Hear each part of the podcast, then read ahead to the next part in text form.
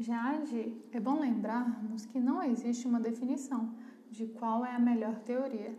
Cada uma se adequa à visão de mundo do docente e reflete a sua percepção sobre os atores participantes do processo de ensino e aprendizagem.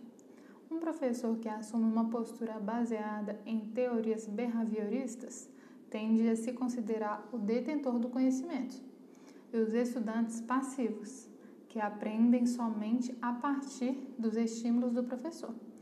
Enquanto que o docente que se identifica com as teorias socioculturais percebe o estudante como construtor do próprio conhecimento, sendo o professor um mediador dessa construção. Não é mesmo, Lígia?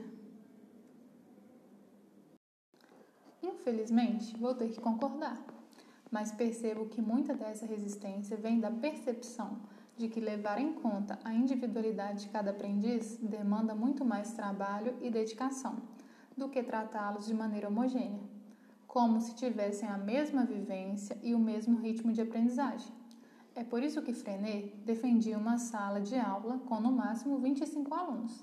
Para ele, esse era o número ideal que permitia ao professor respeitar as especificidades de cada um. Jade, é bom lembrarmos que não existe uma definição de qual é a melhor teoria.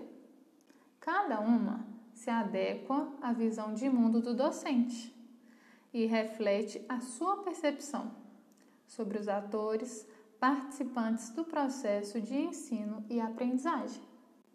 Um professor que assume uma postura baseada em teorias behavioristas tende a se considerar o detentor do conhecimento, e os estudantes passivos, que aprendem somente a partir dos estímulos do professor. Enquanto que um docente que se identifica com as teorias socioculturais percebe o estudante como construtor do próprio conhecimento, sendo o professor um mediador dessa construção. Não é mesmo, Lígia? Jade, é sempre bom lembrarmos que não existe uma definição de qual é a melhor teoria. Cada uma se adequa à visão de mundo do docente. Nela vai refletir a sua percepção sobre os atores, participantes, sobre o processo de ensino e aprendizagem. O professor, quando ele assume a sua postura baseada em teorias behavioristas, ele tende a se considerar como detentor do conhecimento. E os estudantes passivos, né, como se fossem depósitos, né, como se eles fossem tábula rasas e o conhecimento fosse depositado neles. E que eles, os alunos só vão aprender a partir do estímulo que o professor der. Enquanto um docente que se identifica com as teorias socioculturais, ele percebe o estudante como um construtor do seu próprio conhecimento, né? Ele é uma pessoa ativa, sendo o professor um mediador dessa construção. Não é mesmo, Lígia? Jade, é bom sempre lembrarmos que não existe a definição de qual é a melhor teoria, mas cada uma delas se adequa à visão que o professor tem de mundo, as vivências que ele tem e como é a percepção dele sobre os atores participantes do processo de ensino e aprendizagem. Quando esse professor ele assume uma postura baseada nas teorias behavioristas, ele normalmente se considera como detentor do conhecimento, e os estudantes como tábulas rasas, passivos a receber o conhecimento a partir dos estímulos que ele mesmo dá. Mas quando esse docente ele se identifica com as teorias socioculturais, ele passa a perceber o aluno com papel ativo, construindo o seu próprio conhecimento. E o professor passa a ser um mediador dessa construção, não é mesmo, Lígia? Jade, é sempre bom nos lembrarmos de que não existe a definição de qual é a melhor teoria. mas que cada uma delas vai se adequar à visão de mundo e às vivências que o docente tem. E também vai demonstrar a percepção dos atores participantes do processo de ensino e aprendizagem. Quando esse professor ele assumir uma postura baseada em teorias behavioristas, provavelmente ele se considera como detentor do conhecimento. E os alunos como tábula rasa, aguardando que esses conhecimentos sejam depositados. E que eles vão aprender somente a partir dos estímulos que esse professor os proporcionar. Enquanto isso, um docente que vai, se identifica com as teorias socioculturais, ele percebe o estudante como ativo, construindo seu próprio conhecimento, sendo o professor, nesse processo, o mediador dessa construção. Não é mesmo, Lígia? Jade, é sempre bom nos lembrarmos de que não existe uma definição de qual é a melhor teoria mas que cada uma delas vai se adequar à visão de mundo e às vivências desse docente, e também refletindo a sua forma de perceber esses atores que participam desse processo de ensino e aprendizagem. Quando esse docente ele assume uma postura baseada nas teorias behavioristas, ele se considera o detentor do conhecimento. E os estudantes são como tábulas rasas, aguardando para que esse conhecimento seja depositado e que eles vão aprender somente a partir dos estímulos que esse professor lhes dá. Quando um docente se identifica com as teorias socioculturais, ele percebe o estudante ativo, com um papel ativo, construtor do próprio conhecimento, sendo o professor, nessa situação de aprendizagem, apenas um mediador da construção. Não é mesmo, Lígia? Jade, é sempre bom nos lembrarmos de que não existe uma definição de qual é a melhor teoria para ser trabalhada, mas que cada uma delas vai se adequar à visão de mundo e às vivências que esse docente tem. E também a forma como ele percebe esses atores que participam do processo de ensino e aprendizagem.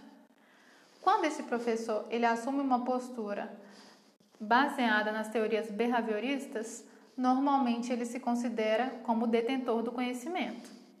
E os alunos como tábula rasas, passivos a receber esse conhecimento. E, e que ele aprende somente a partir desses estímulos que o professor lhes dá. Quando esse docente ele assume uma postura baseada nas teorias socioculturais, ele percebe o aluno com papel ativo, construindo o próprio conhecimento, e o professor se torna apenas o mediador dessa construção. Não é mesmo, Lígia? Jade, é bom sempre lembrarmos de que não existe a definição de qual é a melhor teoria a ser trabalhada e que cada uma delas vai se adequar de acordo com a visão de mundo e as vivências desse docente e a forma também dele perceber esses atores que são participantes desse processo de ensino e aprendizagem. Quando um professor ele assume uma postura baseada nas teorias behavioristas, normalmente ele se considera como detentor do conhecimento e os alunos passivos nesse processo como tábulas rasas, aguardando que esse conhecimento seja depositado neles através dos estímulos que são produzidos pelo professor. Quando o docente ele se identifica com as teorias socioculturais, ele percebe o estudante ativo no processo de ensino e aprendizagem, construindo o próprio conhecimento. E o professor é apenas o mediador nessa construção. Não é mesmo, Lígia? Jade, é sempre bom nos lembrarmos de que não existe a definição de qual é a melhor teoria a ser trabalhada, mas que cada uma delas vai se adequar de acordo com a visão de mundo e as vivências desse docente. E também vai refletir a percepção sobre esses atores que participam do processo de ensino e aprendizagem. Um professor, quando ele assume uma postura baseada nas teorias behavioristas, ele normalmente se considera como detentor do conhecimento e os estudantes são passivos, apenas aguardando que esse conhecimento seja depositado a partir dos estímulos que esse professor vai promover.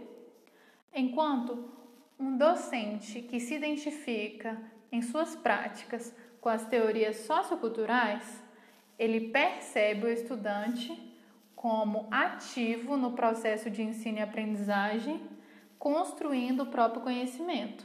E o professor passa a ser apenas um mediador nessa construção, não é mesmo, Lígia? Infelizmente, vou ter que concordar, pois ainda percebemos muita resistência vindo dessa percepção de levar em conta a individualidade de cada aprendiz pois demanda tempo, demanda muito trabalho e demanda uma maior dedicação. É mais fácil tratá-los de forma homogênea, como se todo mundo aprendesse da mesma forma, no mesmo ritmo e tivesse as mesmas vivências.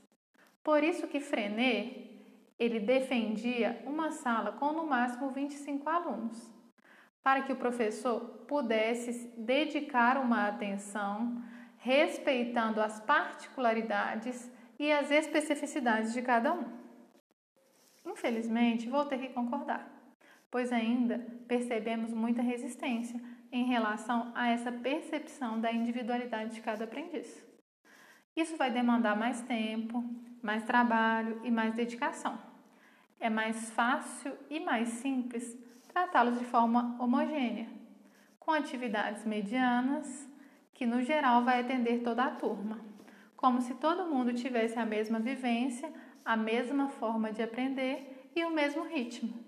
Por isso que Frenet sempre defendia uma sala de aula com no máximo 25 alunos, onde o professor podia se dedicar mais a cada um deles. E esse número, ele era ideal porque ele permitia o professor respeitar as particularidades e as individualidades de cada aluno. Jade, é sempre bom lembrarmos que não existe uma definição de qual é a melhor teoria a ser trabalhada, que cada uma delas se adequa à visão de mundo e às vivências desse docente, também refletindo sua percepção desses atores que participam do processo de ensino e aprendizagem. Um professor, quando ele assume uma postura baseada nas teorias behavioristas, normalmente ele se considera como detentor do conhecimento. E os sujeitos, eles são passivos a somente receber o conhecimento através desses estímulos que o professor produz. Enquanto um docente que se identifica mais em sua prática com as teorias socioculturais, ele passa a perceber o estudante como construtor do seu próprio conhecimento, com participação ativa e o professor sendo somente um mediador nessa construção. Não é mesmo, Lígia? Infelizmente, vou ter que concordar, pois ainda percebemos muita resistência em relação à compreensão da individualidade de cada aprendiz, pois isso demanda mais tempo, mais trabalho e mais dedicação. É mais simples e mais fácil tratá-los de forma homogênea, como se tivessem a mesma vivência, o mesmo ritmo e a mesma forma de aprender. Por isso, Frenet, ele sempre defendia uma sala com no máximo 25 alunos, para que o professor pudesse se dedicar a cada um deles. Para ele, esse número era o ideal. Permitia ao professor respeitar as particularidades e as individualidades de cada um.